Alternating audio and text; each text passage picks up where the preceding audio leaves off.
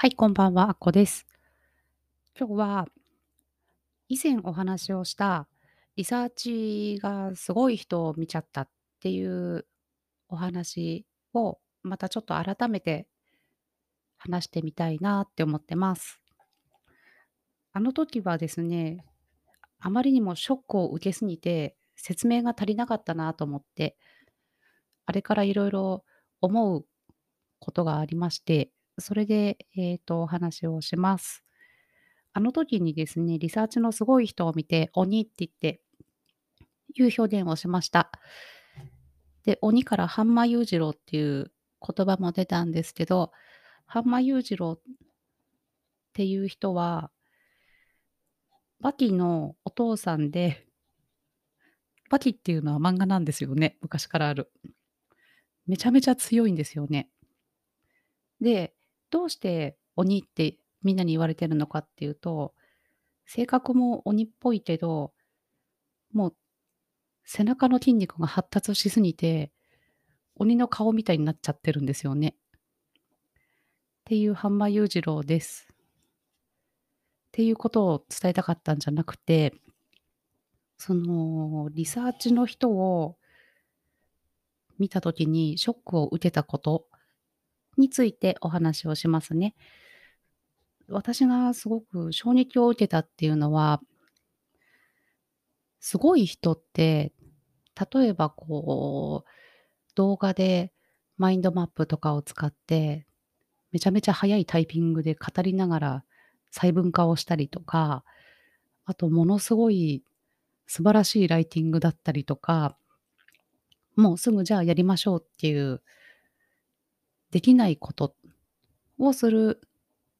凄さではなく、そのショックを受けた内容っていうのは、私たちでもすぐできること、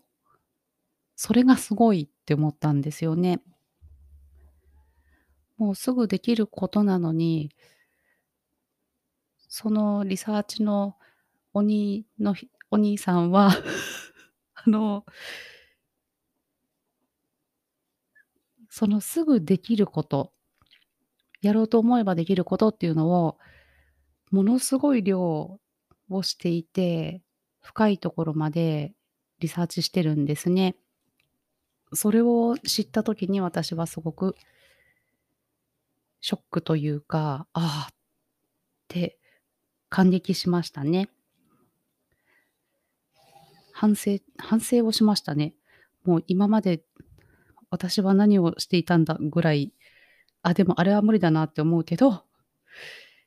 でも、やろうと思えば誰でもすぐにできることなんですよね。どこまで深く調べるかとか、広く見るかとか、なんですけど、でも本当にもしも何かすごく悩んでる人がいて、で、解決したくって調べるとしたら、ものすごい量のことを時間をかけて調べたりしますよね、きっと。それをのお手伝い、解決するためのお手伝いをする仕事なんだなっていうのを改めて実感して、で、ああ、この人は本当にこういう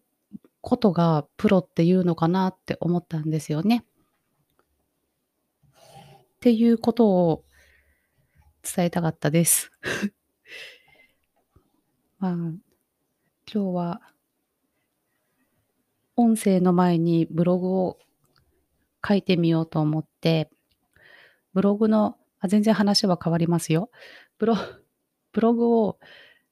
いつも時間がかかってしまうので、なんとかこう強制的に早く作りたいと思って、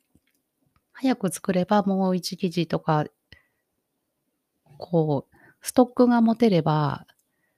ブログを毎日投稿したり、あ、毎日毎日投稿はできてないんですけど、えっ、と、こう、ストックすれば毎日更新をストックからこう出していけるかなと。そしたらまとまった時間、この日はこれをやろうみたいな、そういった時間の使い方ができるようにしたいなと思っていろいろ試行錯誤をしています。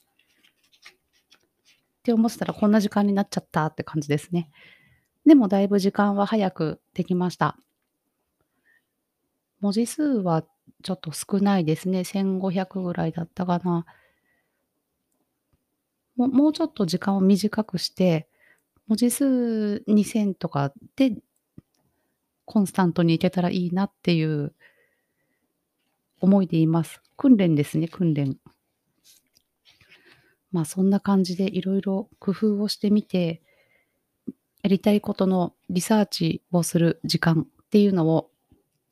適当じゃなくって、もっとちゃんとリサーチをする、するように心がけようと思いました。ちょっと短いんですけど、今日はこの辺で失礼します。聞いていただいてありがとうございました。あっこでした。